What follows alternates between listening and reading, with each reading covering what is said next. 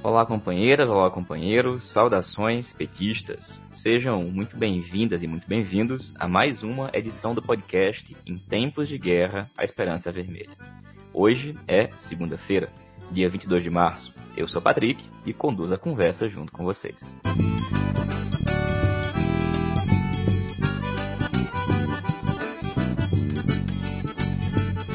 No episódio de hoje, escutamos o companheiro Magnus Marx, que é doutorando em Direito pela UNB, e fala para a gente sobre a utilização cada vez mais frequente da Lei de Segurança Nacional por parte do governo Bolsonaro. Ana Flávia Lira, do DCE da UFERSA, fala sobre o papel das organizações populares e de esquerda no momento de agravamento da pandemia e o papel de organização, apoio e mobilização. E comentamos também alguns dos fatos que marcaram este final de semana.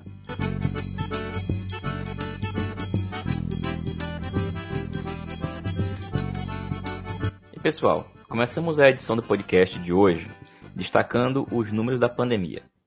Da última segunda-feira, dia 15, até ontem, domingo, dia 21, foram registrados 15.788 óbitos pela Covid-19 aqui no Brasil.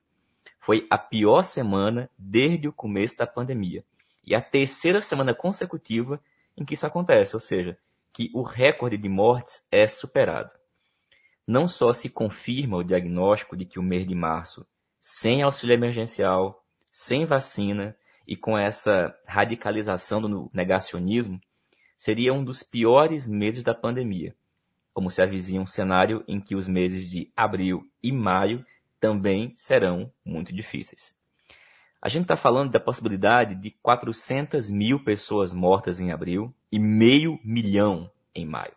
Ou seja, quando falamos que o governo Bolsonaro está praticando um genocídio, não é uma força de expressão, é a definição precisa do que está em curso.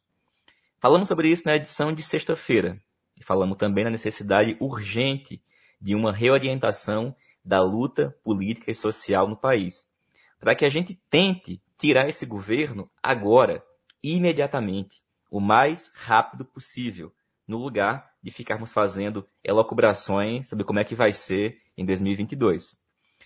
No entanto, nesse final de semana, alguns fatos que remetem justamente a 2022 merecem aqui o nosso comentário.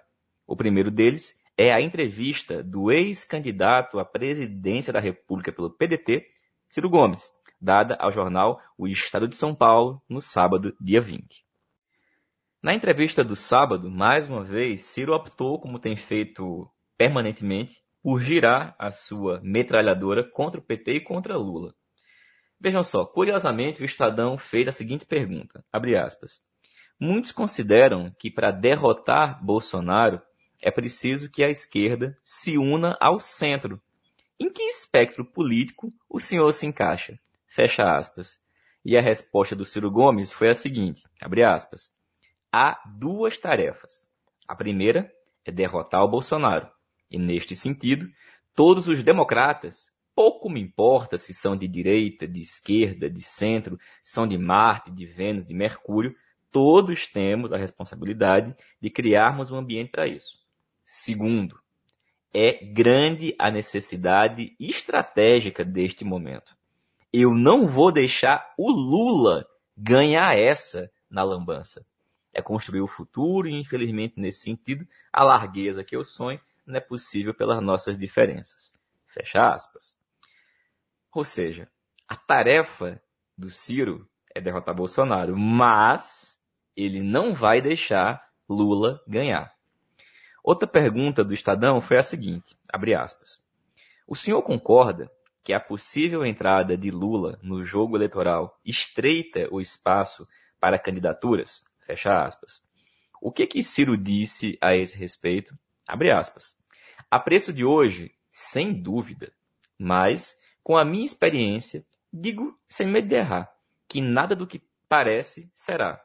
Por exemplo, todo mundo considera, a preço de hoje, que Bolsonaro será um dos polos do segundo turno. Eu discordo. Não acho que é certo que ele esteja. Fecha aspas. Ora, companheirada, Se um dos polos da disputa em 22, na opinião de Ciro, não será necessariamente Bolsonaro, e se a sua tarefa é derrotar Lula, o que que Ciro está fazendo? Ora, pois, se colocando justamente como alternativa de direita contra Lula, contra o petismo e contra a esquerda. Na verdade, o que Ciro direta né, e indiretamente confessa na entrevista para o Estadão no sábado é o que uma boa parte, se não a maioria da centro-direita deseja nesse momento, que é tentar botar algum tipo de controle sobre o governo Bolsonaro e, vejam só, querendo fazer isso às custas das vidas do povo brasileiro, aproveitando ou tentando aproveitar a piora da pandemia para cobrar a fatura e acelerar as políticas ultra neoliberais. Sem falar nos movimentos do Centrão, que tem como principal interesse conseguir mais cargos no governo federal. Tudo ao mesmo tempo em que consideram que a piora da pandemia também pode enfraquecer Bolsonaro de tal forma que ele se torne derrotável em 2022. Vejamos só, Coincidentemente, essa é uma leitura com um sinal trocado e com outros elementos, também presente em setores da esquerda brasileira, que, por não visualizar possibilidades de derrotar Bolsonaro agora, acham que a tarefa imediata é lutarmos por redução de danos e preparar o terreno para 2022. Acontece que, seja pela leitura da direita, seja por essa feita por um setor da esquerda, fica de fora da conta as movimentações feitas nesse momento, agora, por Bolsonaro, que mesmo no pior momento da crise mantém 30% de apoio popular.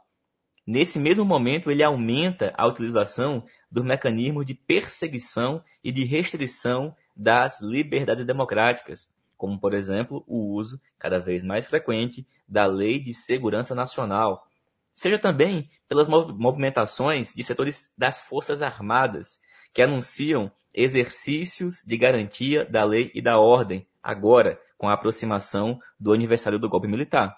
Além disso, como a gente tem destacado, mesmo que venha a ser sob mais de meio milhão de mortos e dezenas de milhões de desempregados, 2022 não vai ser mais 2021. E as chances do bolsonarismo, lá na frente são maiores que agora. Por isso que fraquejar em 2021, considerando 2022 mais importante ou mais factível, é justamente contribuir para a gente também fraquejar lá em 2022. De tal forma, companheiros e companheiros, que nós devemos ter força máxima agora. Nesse sentido, além de enfrentar o bolsonarismo com todas as nossas forças, também precisamos enfrentar os setores da centro-direita, da mídia, inclusive uma parte do centro que vive dia após dia de atacar o PT e de atacar Lula. Por isso, merece destaque a pesquisa também do Datafolha, divulgada esses dias, nesse final de semana. A pesquisa tem o nítido objetivo de disputar a opinião pública para a posição de que a candidatura de Lula é um problema, e que essa percepção ela existe inclusive em setores da classe trabalhadora. A pesquisa faz afirmações do tipo, abre aspas, a condenação de Luiz Inácio Lula da Silva no caso do triplex foi justa e o ministro Edson Fachin, do STF, agiu mal. Ou ainda a afirmação, abre aspas, para 57%, a condenação dada pelo então juiz Sérgio Moro a Lula na Operação Lava Jato foi justa. Fecha aspas. O Datafolha, expressando aquilo que, de outra forma, o Ciro também expressou, demonstra que a movimentação da direita, nesse momento, é para buscar seu lugar ao sol lá, em 2022, sem Lula. E justamente por isso, também, companheiros e companheiros, deve ganhar uma dimensão ainda maior as tarefas que nós temos nesse momento, agora, em 2021. As peças estão se movendo, por todos os lados, e a base social do petismo e da esquerda precisa também se mobilizar, enfrentando a paralisia das suas direções, enfrentando a estratégia que causa essa paralisia enfrentando os inimigos que farão de tudo para nos derrotar aqui e agora. E sabemos que a gente tem condição de fazer e de inclusive vencer essa luta. Afinal de contas, são 40 anos em que a militância do nosso partido sustenta e resiste contra os ataques, mesmo com os erros da sua direção. Então, a militância petista está à altura. Que a gente faça tudo para nos colocarmos em marcha nesse momento. E dito isso, a gente escuta agora a companheira Ana Flávia Lira, do DCE da UFERSA, do Rio Grande do Norte, e fala pra gente sobre o papel das organizações populares e de esquerda neste momento de agravamento da crise. Olá, Patrick. Olá, ouvintes do podcast Em Tempos de Guerra a Esperança é Vermelha, em especial os estudantes petistas que nos escutam. Bom, companheiro, falar do papel das nossas organizações nesse momento de agravamento da pandemia é uma grande responsabilidade. Mas é preciso que a gente tenha em mente que a gente não está diante de um papel novo, né? Ainda que a conjuntura nos lance desafios novos, como é comum é, na história, né? Mas o nosso papel continua sendo o mesmo: fazer luta política e organizar a gente a partir da realidade concreta dos diversos setores da classe trabalhadora, né? E assim, é uma situação em que o Brasil está batendo recordes diários de mortos pela Covid-19, devido a uma política genocida de um governo genocida. Então, a classe trabalhadora não sabe o que vai comer no dia seguinte, não tem trabalho garantido, tá aí a, a mercê de bico, né? Então, o auxílio emergencial que tem não dá para comprar a cesta básica da família. Então, a gente está diante das pessoas, de pessoas sem perspectivas de vida, sem perspectivas de como vai ser o amanhã, sem perspectivas de ter o filho na escola ou na universidade, né?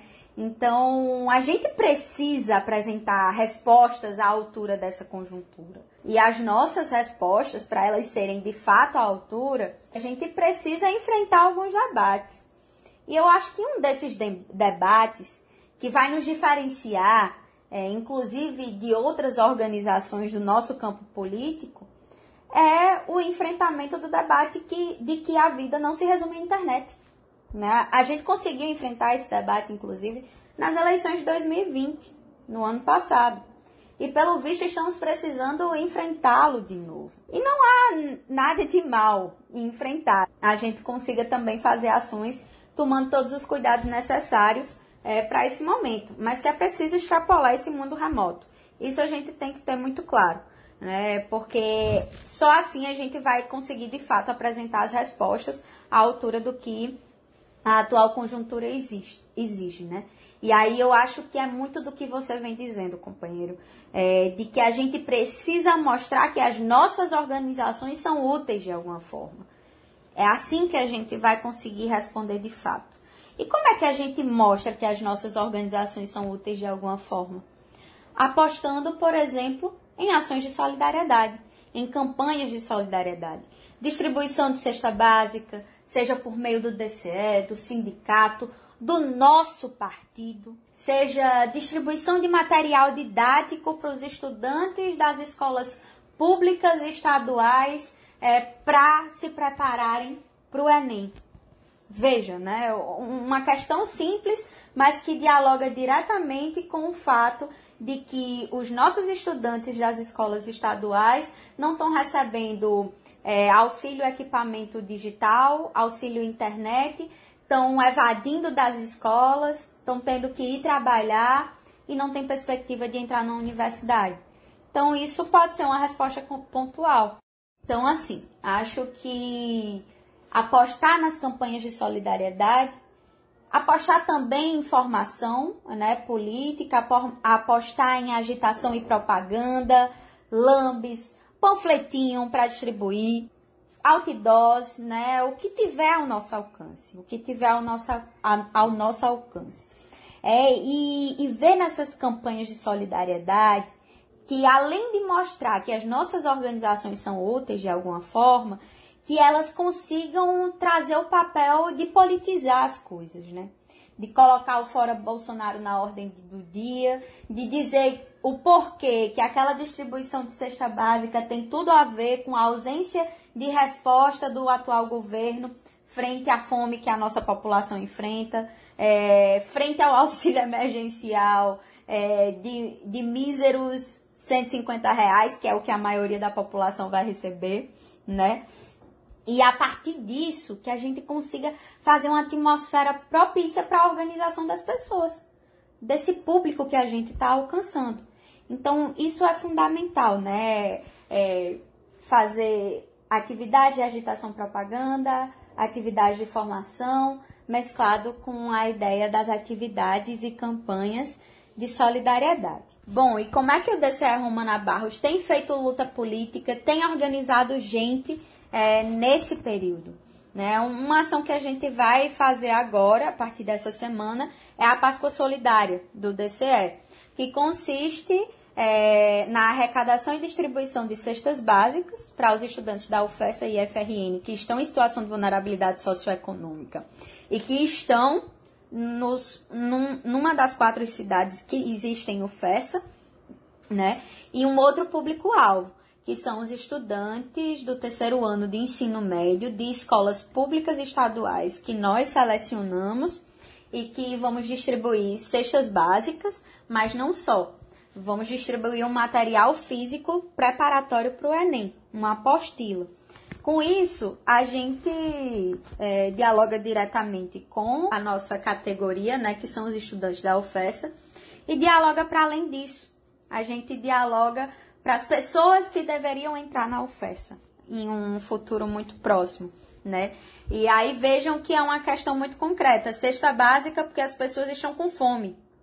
Tá tudo caro no supermercado. O auxílio emergencial não compra a feira, né?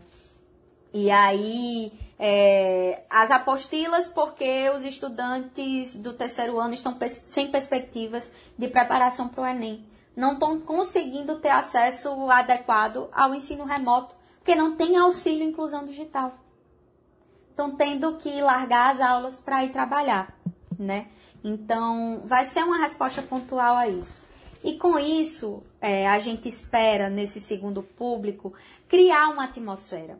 Né, criar uma atmosfera de politização, porque a gente vai entregar um panfletinho, uma cartilhazinha, né, colocando fora Bolsonaro na ordem do dia, colocando a necessidade de uma pauta pelo auxílio inclusão digital a nível estadual, e a partir disso criar uma atmosfera para organizar esses estudantes, para organizá-los em torno de uma pauta né, que é a pauta do auxílio internet, que é a pauta de que é preciso entrar na universidade. E para que eles consigam entrar na universidade, é imprescindível derrotar o governo Bolsonaro. Então, esse é um exemplo né, de como a gente pretende atuar agora é, nessa Páscoa Solidária.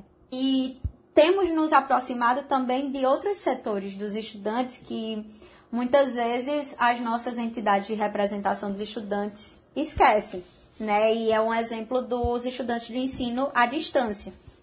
A gente conseguiu é, reunir né, esses estudantes e estamos consolidando uma pauta dos estudantes da EAD, não só para esses tempos remotos, mas uma pauta que vai para além é, dos tempos remotos, né? Mas uma das principais pautas é a necessidade do auxílio inclusão digital para eles. E a partir disso debater, né? Porque a gente está tendo corte na educação estamos tendo corte na assistência estudantil. Então, a gente vai se pegar no ponto de, ó, estamos pedindo assistência estudantil, mas a universidade não tem orçamento. Não tem orçamento porque o governo cortou.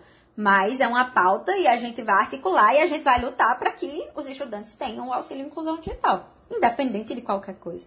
Né? Então, é, são ações importantes que a gente tem conseguido fazer, tem conseguido articular e que, de fato, é, tem legitimado a entidade frente aos estudantes, porque apesar da, dos desafios serem muitos da, e da dureza que nós estamos nesses tempos, né? A oferta está sob intervenção, mas é o tom da nossa luta política, o tom da nossa articulação, a capacidade da gente dialogar com a pauta mais minuciosa é, que faz com que a gente consiga é, essas conquistas, né? Consiga o tom necessário para dar é, na luta, né? O tom, a altura do que a luta exige. E é isso que tem nos garantido muitas coisas. Valeu, Ana. Obrigado, companheira. E, gente, a utilização da Lei de Segurança Nacional se tornou uma constante no governo Bolsonaro. Alguns fatos dessa semana mesmo são indicativos dos caminhos que a política autoritária vai seguir. Pois a resposta para a crise social que a política econômica e negacionista de Bolsonaro está provocando vai ser, certamente, pela violência. A gente vai escutar agora o companheiro Magnus Marx, que comenta a utilização de Bolsonaro da Lei de Segurança Nacional. Oi, Patrick. Olá, ouvintes do podcast. Eu sou Magnus Marx, sou doutorando em Direito pela Universidade de Brasília e assessor na Câmara dos Deputados. Patrick, durante a campanha, Bolsonaro disse claramente o que queria fazer no seu no seu governo. Acho que ninguém pode acusar de que ele escondeu o seu projeto de destruição e seu projeto autoritário de governo. Ele mentiu em outras coisas. Mentiu sobre os adversários, mas sobre a sua agenda ele nunca escondeu. Ele disse que queria, quando chegasse no governo, metralhar a petralhada. Ele disse que queria dar o filé mignon para os seus filhos. Ele disse que quem falasse mal do governo era para ir para a ponta da praia. Pois bem, a gente está assistindo a isso acontecer. A gente está assistindo a materialização dessa agenda de utilização muito criminosa do Estado. E essa utilização criminosa do Estado passa pela, pelo uso da ABIN para tentar salvar o filhinho do Bolsonaro de processos judiciais, né, nos relatórios sobre o caso Queiroz, mas também se, se vislumbra na sua face mais autoritária, que é na utilização de inquéritos e procedimentos administrativos para perseguir opositores ao governo. E a esse projeto autoritário, a Lei de Segurança Nacional serve muito bem. É aqui, é tipo assim, vestiu feito uma luva. Porque a Lei de Segurança Nacional surgiu justamente para isso, para perseguir opositores ao regime militar. E agora a gente está tendo que lidar com esse entulho, com esse fóssil jurídico que é a Lei de Segurança Nacional. É muito fácil a um governo que tem como inspiração os porões da ditadura usar a Lei de Segurança Nacional para interpretá-la como um instrumento de perseguição a opositores, porque ela foi feita para isso. Ela foi feita para isso e é claro justamente quando a gente dá uma olhada nela e vê como os crimes previstos ali são absolutamente abertos. Dá muito bem para a gente ler a Lei de Segurança Nacional e entender que ela queria, entre outras coisas, proibir que se falasse mal do governo, porque ela queria isso. É claro que uma vez ela no ela existe no nosso sistema jurídico, né? É um fato. A gente precisa lidar com isso. Ela existe no nosso sistema jurídico. É fato que no sistema jurídico que a gente está hoje, surreal, assim, é, é surreal que alguém leia isso e diga, realmente, ninguém pode falar mal do presidente. Mas assim, é surreal, mas faz muito sentido para quem tem na sua inspiração, na, no seu jeito de ser, no seu, na, na sua, no seu grande projeto, os porões da ditadura. E desde que Bolsonaro subiu a rampa do Palácio do Planalto, ele tem usado a LSN para cumprir a promessa que ele fez na campanha de metralhar a petralhada. Ele tem utilizado a LSN para a função para a qual ela foi criada pelo regime militar, que é perseguir opositores. Parece que é uma novidade, porque os casos se avolumaram agora de inquéritos abertos com base na LSN contra opositores ao governo. Mas já quando o Bolsonaro contava com o primeiro pitbull dele, que estava lá nos pés dele, o Sérgio Moro, Sérgio Moro já usava a LSN para intimidar opositores ao governo. Na verdade, Sérgio Moro fez o que ele sabe fazer bem, que é utilizar o sistema de justiça para perseguir políticos que ele discorda. Ele fez isso não só não, políticos e cidadãos em geral. Ele fez isso pedindo a abertura de um inquérito para investigar quem fez um cartaz de um, de um festival de música punk que tinha a representação de Bolsonaro de um jeito que eu nem me recordo bem o que é que era. Mas assim, o meu ponto é, não é novidade, não está acontecendo a partir de agora. Desde que o lavajatismo associado com o fascismo, é, o fascismo do, representado por, por Bolsonaro, chegaram ao poder, eles têm usado o, o sistema de justiça para perseguir opositores. Então, enquanto o Sérgio Moro ainda tinha alguma esperança de ser indicado por Bolsonaro para uma vaga no STF, a gente assistiu a essa cena patética de sabugice, que foi de ele arrumar um jeito de cumprir, os, o, de entregar serviço ao seu chefe, né, que, que era por meio desse, de abertura desse tipo inquérito. E aí a gente está vendo essa mesma estratégia agora com esse, esse, esse calhorda do André Mendonça.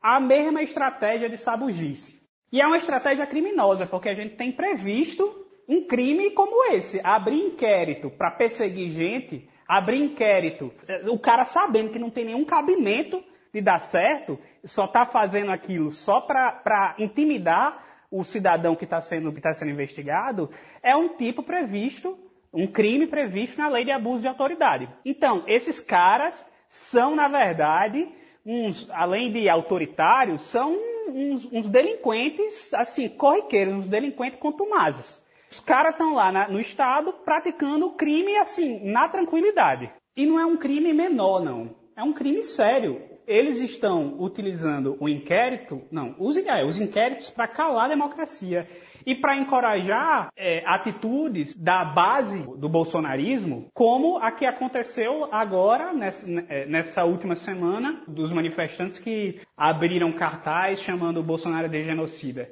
Os caras foram presos, foram presos porque abriram um cartaz. Assim, a atitude de, desses criminosos como Sérgio Moro, André Mendonça e Jair Bolsonaro incentivaram os policiais, os PNs que estavam rodando no Congresso Nacional a atuar desse jeito, de ir lá se sentiram legitimados para prender os quatro meninos que estavam levantando esse cartaz. E também é criminoso porque viola uma liberdade fundamental da democracia, que é a liberdade de expressão. Por mais que esses caras não sejam presos, por mais que esses, que esses inquéritos que eles abriram é, não deem nada do ponto de vista jurídico, não, não vá prender o povo, não vá punir esse pessoal que chamou o presidente do que ele é, genocida, ou de pique ruído, por mais que esse pessoal não seja punido, cumpriu o objetivo que eles queriam, que é de inibir que pessoas falem mal do presidente. Por quê? O, o, que eles querem não é necessariamente prender esse povo. Apesar do que, se prender vai ser bom. Assim, eles, no mundo ideal deles, eles seriam presos. Mas a mera abertura do inquérito desencoraja a gente a fazer crítica ao presidente, ao presidente, a chamar ele pelo que ele é, que é criminoso, genocida. Por quê? Veja, quando um é, ainda que se a gente tem absoluta convicção, né, em momentos de normalidade, se a gente tem absoluta convicção de que uma coisa como essa não vai dar em nada, mesmo nesse cenário, é muito custoso você responder um inquérito. Você é, disponibiliza recursos para responder ao inquérito, para responder a um presidente criminoso que acha que a gente não pode chamar ele de criminoso. Então, assim, é, quando isso acontece, a tendência, a mera abertura do inquérito funcionar para cumprir o objetivo que ele quer, que é calar os opositores políticos. Patrick, tudo isso para dizer o seguinte: já passou da hora da gente mandar para fora do governo e punir esses caras que se sentem tranquilos em usar a lógica da, dos porões da ditadura em uma democracia. Já passou da hora da gente berrar chamando de genocida quem se sente à vontade, imitando uma pessoa sem ar tripudiando das vítimas da Covid, das vítimas da pandemia, enquanto a gente acumula 3 mil mortes diárias por conta desse projeto de destruição do fascismo bolsonarista. Valeu, Magnus. Obrigado, companheiro. Pessoal, essa foi mais uma edição do podcast Em Tempos de Guerra, a Esperança é Vermelha. Aproveito para reforçar a importância dos atos que ocorrerão no país inteiro no próximo dia 24 que é um dia nacional de lockdown. É um dia nacional de luta em defesa da vida, da vacina, do emprego e do auxílio emergencial de 600 reais. E destacando também que se aproxima o 31 de março e o 1 de abril, datas em que nós temos que nos mobilizar para enfrentar as tentativas de comemoração do golpe de 64. Pedindo por fim que vocês nos ajudem a compartilhar e divulgar o nosso programa, com publicações todas as segundas e sextas-feiras. Nos vemos em breve. Saudações petistas para quem pegou a referência e até mais.